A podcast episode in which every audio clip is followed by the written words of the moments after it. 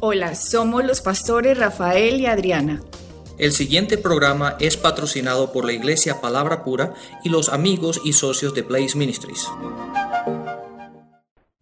Hola, bienvenidos al programa de Blaze Ministries International con Adriana y con Rafael Lemes. Bienvenida al programa una vez más y te queremos recordar como lo hacemos siempre en todos los programas de nuestra página web blazeministries.net para que vayas ahí y puedas obtener todos los programas de radio que hemos uh, grabado anteriormente están, están en, la, en la página. Si por alguna por, casualidad uh, tu horario no te lo permite o te has perdido cualquier programa de la semana, siempre puedes ir a la página web y siempre te encontrarás todos los programas um, que ya hemos que ya han salido al aire y que vamos grabando, los vamos poniendo en la página web. Como también nos puedes seguir en Facebook, ahí están los, los, Link. los links para que nos sigas el Facebook de Adriana o el mío o el de Blaze Ministry generalmente cuando te metes uno nosotros siempre te vamos a llevar a Blaze Ministries.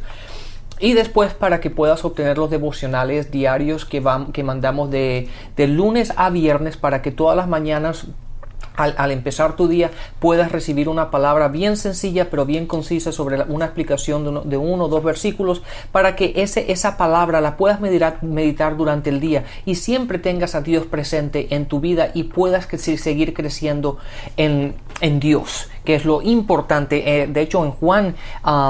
en Juan, en el capítulo 17, en el versículo 3, este versículo a mí me gusta mucho, y dice, dice, y esta es la vida eterna, que te conozcan a ti, el único Dios verdadero, y a Jesucristo, a quien tú has enviado. Así que la salvación no es simplemente, es un, como decimos, un ticket para ir al cielo. No, la salvación es conocerlo. En la vida eterna es conocerlo a Él, conocer a Dios y a su Hijo a quien, a quien Dios ha mandado. Entonces, estas explicaciones, los programas de radio, los devocionales, todo lo que hacemos es para que tú lo conozcas mejor a Él, para que tengas una relación, para que aprendas de la palabra y esta palabra te siga nutriendo, para que sigas creciendo espiritualmente en el conocimiento de Dios. Así que hoy vamos a seguir, estamos hablando, hemos venido hablando sobre sanación y en el último ah, programa nos quedamos hablando un poco de el trabajo de Satanás, lo que, ha, lo que hace en esta tierra. Y como Adriana lo ha explicado muchísimas veces, y ella, este, el, el hablar de Génesis es algo que ella le apasiona y, y lo maneja muy bien. Pero Satanás, y la explicación que ella da sobre desde el del capítulo 1 al, al capítulo 3 es impresionante. Así que si ustedes nunca han oído esa enseñanza de ella, de, de verdad deberían oírla. Porque ella ha roto y puesto y darle la vuelta a, versículo por versículo desde el capítulo 1 hasta el versículo hasta el capítulo 3 de Génesis y es espectacular el oír esa enseñanza de ella. Pero ella habla mucho eh, en el capítulo 3 de Génesis, ahí es cuando nosotros vemos que Satanás lo que, lo que vino a hacer fue a engañar a Eva, ¿verdad? Él, él, de una manera muy sutil lo que hizo fue engañar básicamente a, lo, de, a, Eva de lo que Dios había dicho. Y ahí es el principio donde vemos cómo Satanás actúa.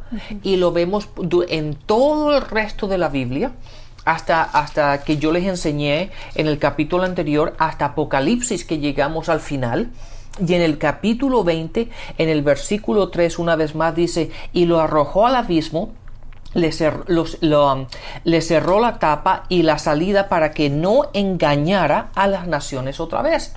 Y después cuando en el versículo 7 dice, cuando se cumplan los mil años, Satanás, Satanás saldrá o será liberado de su prisión y saldrá a qué? A engañar a las naciones una vez más. Entonces, el único arma que tiene Satanás para matar, para destruir y para robar de nosotros, como lo dice Juan en el capítulo, en el capítulo 10, en el versículo 10, el único, la única forma como Él lo puede hacer, como Él puede llegar a nuestras vidas, es por medio del engaño. Él siempre va a tratar de que de alguna manera u otra, siempre va a, ¿cómo se dice esa palabra? Tergiversar. O darle la vuelta o enredarte de tal forma que te va a engañar para que tú no puedas ver la verdad de la, de la palabra. Y siempre y cuando Él te engañe, ahí su trabajo ha terminado. Él ya te tiene. Ahora lo que, de lo que pasa de ahí en adelante básicamente lo haces tú, porque ya no ves la luz del Evangelio. A mí, Rafael, me gusta enseñar por qué me gusta Génesis, porque fue como yo entendí. Entonces, si así fue que yo entendí lo de las escrituras, si yo así fue que entendí la caída del hombre, cómo Satanás entró al mundo, por qué Jesucristo tuvo que venir, eh, por qué Jesucristo dividió la historia, eh, por qué Satanás continúa, entonces tengo que entender Génesis, tengo que entender los primeros versículos. Tengo que entender que Satanás es un engañador. Tengo que entender que fue el hombre que puso a Satanás como Dios de este mundo cuando le cedieron la autoridad que Dios les dio para gobernar la tierra. Y cuando Satanás entró como Dios de este mundo, debido a que se dieron al engaño que él hizo, que fue créanme a mí y no crean la palabra de Dios, es cuando el hombre empezó a gobernarse por los sentidos en vez de caminar por fe o caminar espiritualmente, que es creer lo que la palabra de Dios dice. Y Dios, como es un Dios justo, Él no podía decir, bueno, apaguemos, aquí no pasó nada, volvamos a empezar, el mundo tierra, a ver, creemos otro, creamos otro hombre. No, Dios, como es un Dios justo, Satanás también le podría decir, vea, Señor, qué pena, pero aquí Adán me entregó el reinado ¿Ok? Entonces Dios no le iba a decir, eh, no, no, no, volvamos a empezar, no. A Dios, como es justo, es un juez justo, le toca someterse a las leyes que él mismo ha creado. Y eso lo vimos tal vez en los capítulos al principio, que Dios se somete a su palabra. O sea, Dios y su palabra son uno. Dios no dice una cosa y después va a cambiar las reglas del juego. Ah, no, así se ha afectado él. Y eso fue lo que pasó. Satanás vino a engañar y cuando engañó aquí a este mundo entró la maldición y dentro de la maldición entraron las enfermedades. Y por eso fue que Jesucristo vino. Cuando Jesucristo vino, vino a romper lo que la maldición había hecho para que la bendición alcance a los que crean en el Cristo. Pero ahora hay dos razas en el planeta Tierra. Está la raza adánica, y está la raza cristiana, digámoslo así. El problema es que la raza cristiana no se ha diferenciado de la raza adánica. ¿Por qué? Porque piensan igual, hablan igual, actúan igual y hasta casi creen igual. Y eso no puede ser así. No podemos ser como nosotros se supone seamos la sal del mundo. O sea que tenemos que pensar diferente, hablar diferente, actuar diferente para que atraigamos a la raza adánica que reciban al Cristo. Pero le digo, con la mayoría que se está, lo que sale de los púlpitos, que tienen una confusión de que Dios es el malo de la película, pues así, ¿quién va a querer recibir ese Dios? Muy poca gente. Así es, Adriana. Sigue, perdón, sigue. Y lo que está haciendo Satanás es engañar inclusive a los cristianos, Rafael. Pero cuando se cumplan los tiempos estamos en un reloj, digamos que el reloj es Israel, en lo que estaba pasando, pero bueno, nos vamos a meter ahorita en profecía. A lo que quiero ir porque estábamos hablando era de sanidad. Eh, mientras el rapto de la iglesia se dé, la labor de Satanás va a ser seguir engañando y sobre todo a los escogidos de Dios, ¿cierto? ¿Para qué? Para que sí, a los cristianos, o sea, escogidos de Dios me refiero a los que Entonces la gente va a decir, "Ah, no, pues yo no soy escogido." Entonces, no, estamos hablando a los, que reciben a, a los Cristo. que reciben a Cristo, exactamente. Y su labor va a ser eh, engañarlos, pero cuando, no, cuando ya entra la enseñanza, cuando entra la verdad y el cristiano se empieza a diferenciar y dice, en un momentico, yo soy lo que mi padre dice que yo soy. Dentro de mí está quien mi Padre dice, quien tengo que es el Espíritu Santo. Y mayor es el que está en mí que el que está en el mundo. Mientras yo empiezo a creer las escrituras y las escrituras se empiezan a meter en mí, ya Satanás vamos a pelear activamente contra Satanás. Ya no vamos a estar entre dos aguas, digámoslo así que, será que sí, será que creo en lo natural, será que creo en las escrituras. No, llega en un momento en que la palabra se mete tanto dentro de nosotros que ya llueva, truene o relampaguee, lo que dice la palabra es la verdad. Y a ese nivel es que tenemos que llegar todos los cristianos para que podamos pelear activamente contra Satanás y suceda lo que dice en Santiago 4.7 que dice, resiste al diablo y él huirá de ti. El problema es que los cristianos no están resistiendo al diablo y Satanás está viviendo con ellos. Sí, y Adriana, eh, eh, si tú te acuerdas, me acabo de acordar de una historia no de, una historia, de, un hecho que nos pasó. Y, y, eso fue exactamente lo que pasó, la que la gente, los cristianos no estaban, no estaban resistiendo al diablo y básicamente él los engañó y lamentablemente un niño murió. Y tú te acuerdas, tú te acuerdas lo que pasó en una iglesia que nos enteramos hace unos cuantos años atrás. Hace como dos o tres años, no, hace como tres o cuatro años atrás pasó esto. Que había, y, de hecho no fue en la iglesia, en la iglesia nosotros o en el estado de nosotros, fue en otro estado, pero habían unos familiares en la iglesia donde nosotros asistíamos, donde después de un tiempo nos enteramos de que los familiares que vivían en otro estado tenían un niño pequeño de unos 2, 3, 4 años. No, creo que era año y medio. Año y medio, bueno, uno, eh, no, realmente un niño pequeño, de 1, 2 años, 3 lo que sea pero básicamente el niño estaba muy enfermo. Tenía cáncer. Tenía cáncer, lo que era. Estaba, estaba en el hospital y entonces lo, después de un tiempo que nosotros nos enteramos, después de un tiempo que, que, los familiares empezaron a hablar de eso, nos enteramos que ya el niño llevaba un tiempo en el hospital y al, al em, empezar los comentarios en la iglesia, obviamente empezaron a mandar los emails, emails para arriba, emails para abajo, hablando sobre eso este niño, la familia empezó a decir que quería oración para que el niño se fuera sanado, que porque tenía cáncer. Entonces, en la iglesia, pues oraron por el niño que vivía en otro estado, como tú dices, para que fuera sanado. Y resulta que el niño como que se empieza a mejorar, entonces la familia empieza a mandar emails, ay, gracias, el niño se está mejorando, muchas gracias por sus oraciones, qué bueno, excelente. Pero resulta que al parecer el niño se empezaba a grabar a los dos o tres días y empezaban a escribir otros emails. No, el niño está súper mal, está súper enfermo, está terrible. los, medicina eh, no está haciendo su trabajo. La medicina no está haciendo su trabajo, oren por favor. Y en la iglesia que nosotros estamos, entonces volvían a orar por el niño, ¿cierto?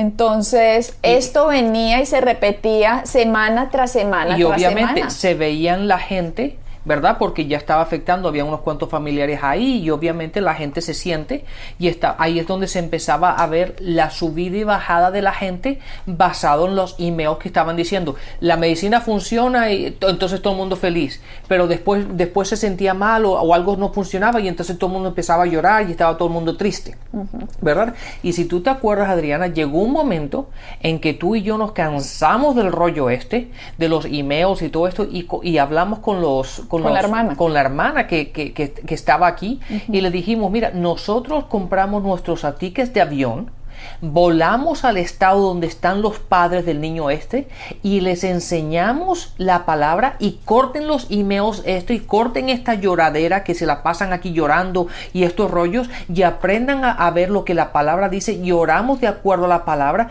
y nosotros nos quedamos ahí unos cuantos días para orar con ellos y enseñarles la palabra y qué fue lo que nos dijeron a nosotros. La, la señora te dijo, no, Rafael, ellos solo quieren que oren por ti, ellos no creen que, oren por el niño, ellos no creen en esas cosas. Exactamente. Y entonces, ¿qué fue lo que hicimos? No pudimos hacer nada.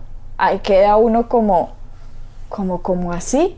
O sea, prefieren mandar estos emails, sube y baja, sube y baja, y la palabra, como ya hemos leído en Santiago, la palabra dice, cuando tú estás así, la palabra te dice, crees que no vayas a recibir absolutamente nada de Dios. ¿Verdad? ¿Por qué? Porque tú no puedes estar orando, pero no sabes si Dios lo va a matar, lo va a sanar, que esto y lo otro, y un sub y baja, la gente parece que estuviera en una montaña rusa.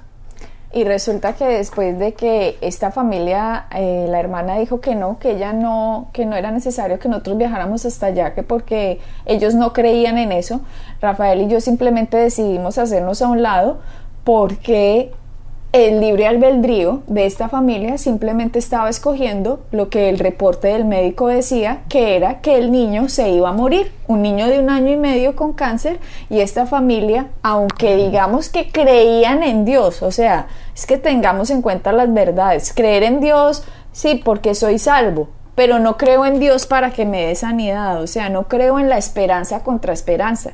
Entonces ellos decidieron creer en el reporte del médico sobre lo que Dios decía y como que no querían tener el peso de aprender de cómo hablar, cómo creer, cómo transformar la mente a estas verdades, sino que les pareció más fácil creer al reporte del médico y Dios verá qué hace. Sí, pero después sí, oren, oren. Vamos a sí. creerle al médico, pero oren, oren, Sí, a ver si por si acaso Dios hace algo.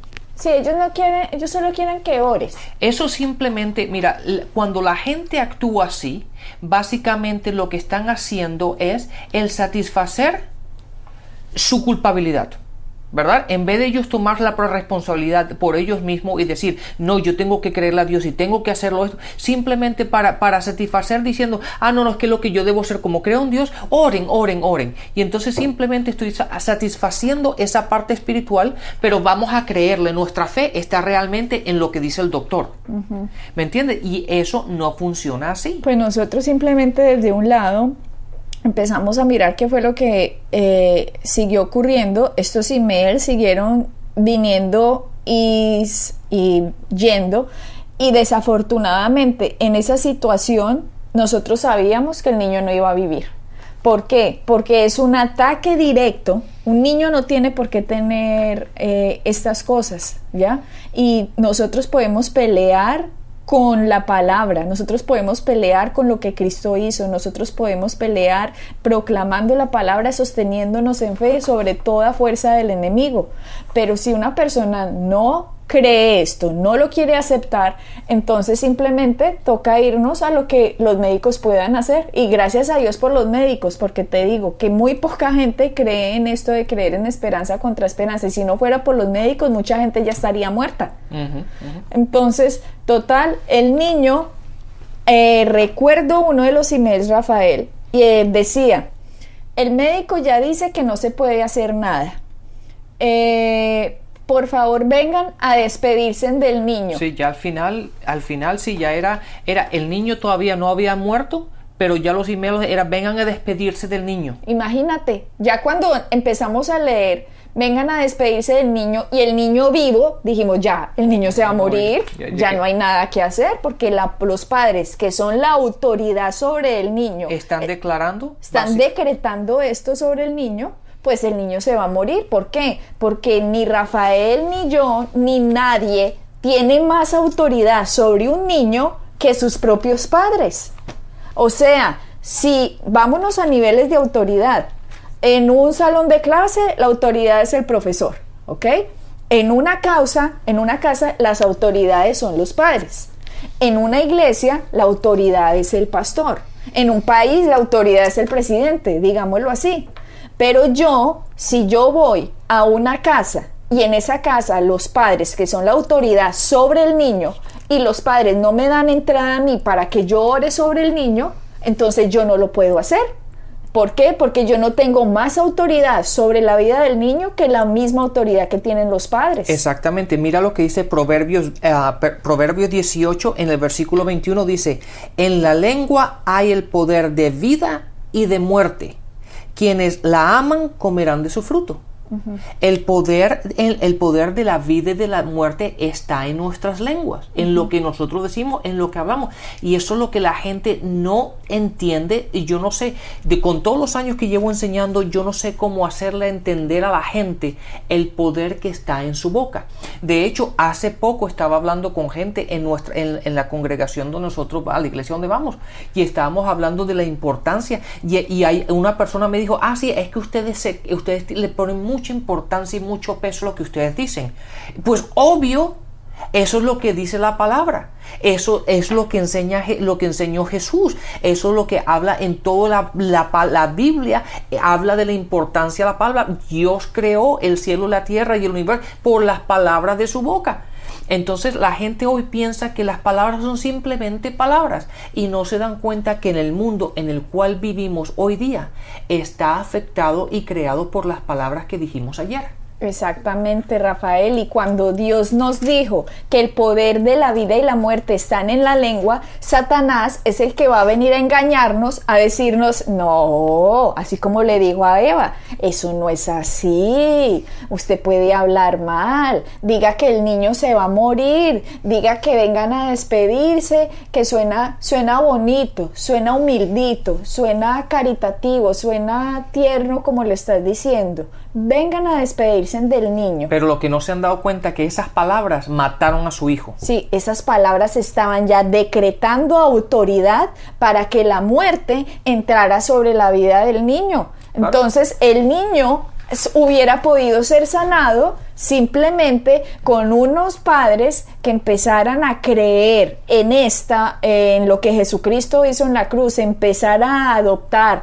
a comer comida espiritual, empezar a creer el significado del cuerpo de Cristo, a empezar a creer en la Santa Cena, a empezar a celebrar la Santa Cena en su casa, con su familia, con el niño, para enseñar, para que ellos decretaran con su boca vida sobre la vida de su hijo, vida y solo lo que Jesucristo hizo declaramos sobre la vida de nuestro hijo y vamos a luchar contra toda fuerza del enemigo y vamos a resistir al diablo y él tiene que huir de nosotros. Esa era la actitud, pero no, la actitud fue vengan a despedirse del niño que el niño se va a morir. Ya ya ahí sabíamos el niño ya no hay nada que hacer. No hay nada que hacer. No hay nada que hacer. Porque, perdón, así Rafael, entráramos a orar, tú y yo. No, no, no hubiésemos podido ir en contra de lo que los padres habían decretado. No podemos ir en contra de la autoridad, que son los padres. Ahora, si los padres se ponen de acuerdo con nosotros, ¿ok?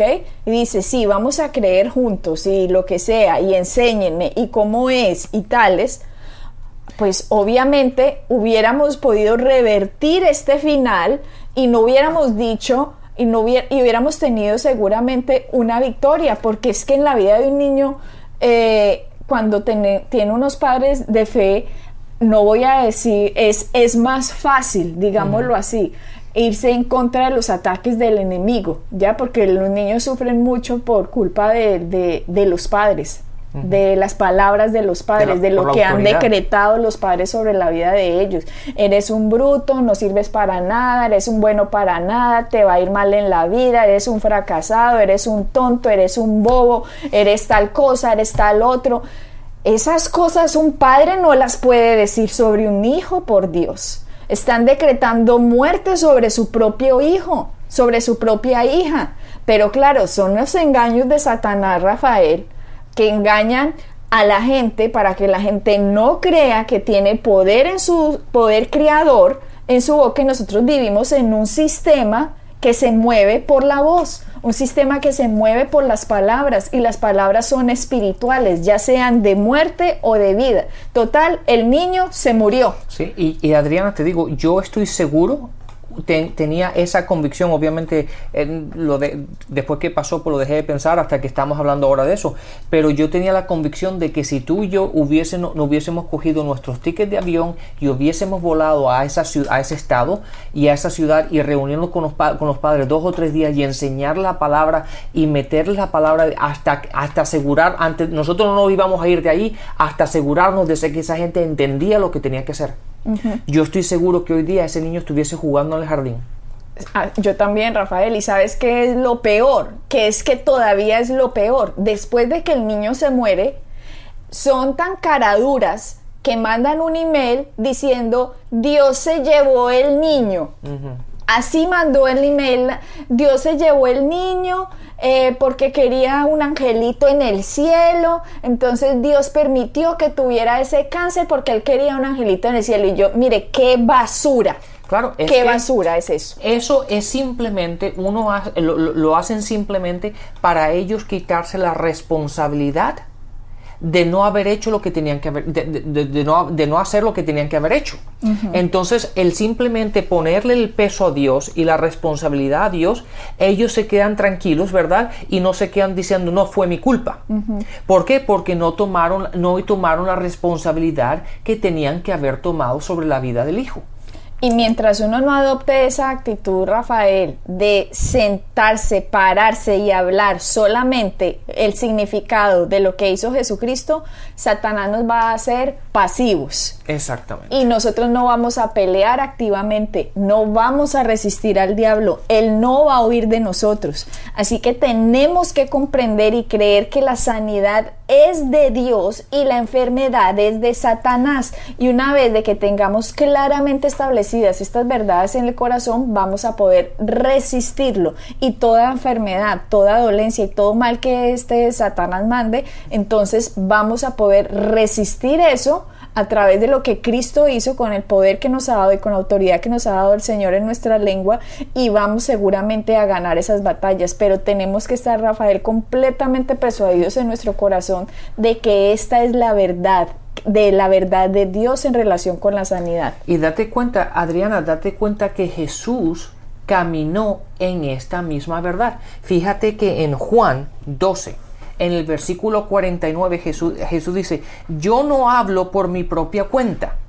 El Padre que me envió me ordena qué decir lo que tengo que y lo que debo hacer. Él dice, yo no hablo por mi cuenta. Si te das cuenta de eso, Jesús era humano. Él caminó en esta tierra como un humano también, ¿verdad?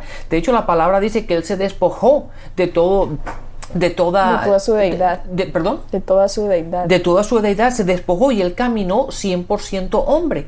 Y yo me imagino, y la palabra dice que él fue tentado también como somos tentados nosotros. Él fue, entonces, eh, yo estoy seguro que caminando como hombre hubo situaciones, circunstancias en su vida diaria en las cuales él pudo haber dicho y expresado y decir cosas que iban contrarias a la voluntad del Padre, en contra de la palabra de Dios. Y, la palabra, y Jesús dice, yo no hablo por mi propia cuenta. En, en otras palabras, dice, yo no digo lo que yo quiero decir, yo hablo lo que mi Padre me dijo que tengo que decir. Él se estaba cuidando de que siempre ejecutar, siempre siempre decir, siempre hablar, la importancia que él le dio al siempre repetir las palabras de Dios. Entonces devolvámonos a lo que decíamos en dos programas anterior, cuando Jesús se volteó y le dijo a Jairo, Jairo, no temas, cuando vinieron a traerle el reporte de que ya la niña se había muerto. Le dijeron, Jairo, no temas porque Dios sabía la autoridad que tiene el hombre en sus palabras. Pero la gente pasa por alto estas enseñanzas y hoy están mezclando el temor con un poquitico de oración. No, el temor no puede ser tolerado en ninguna de sus formas. Así uno tenga las rodillas temblando, así la mente a uno le esté diciendo eh, todo está mal, todo está contrario, así la mente esté a uno que le esté explotando con, con cosas contrarias a la palabra, usted con su boca no diga nada contrario en ninguna situación de lo que Jesucristo ya ganó, porque la palabra tiene el poder para vencer al enemigo. Así que no podemos hacer lo que Santiago dice, en Santiago que dice que mientras andemos en dos aguas, ¿Ya? Mientras andemos dudando, Santiago nos dice, no crea que el que tal hace va a recibir algo del Señor. Entonces, por Dios, creamos que esta palabra es verdad y solo creamos lo que Dios dice, repitamos lo que Dios dice, independientemente de lo que la gente quiera decir o, creer. Nosotros nos vamos a sostener en lo que dice la palabra. Sí, Adriana, y también lo vemos en Josué en el capítulo 1, cuando Dios le dice, hablándole a Josué, le dice, mantén la palabra de Dios delante de ti día y noche, medita en ella. ¿Por qué? Porque aquello en lo que tú meditas es lo que va a salir de tu boca.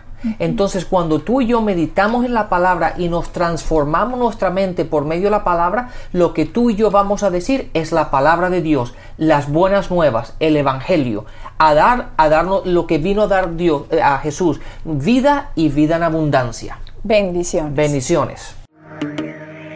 Pueden bajar nuestras enseñanzas en www.iglesiapalabrapura.com y visitarnos en nuestra sede en la calle 21326.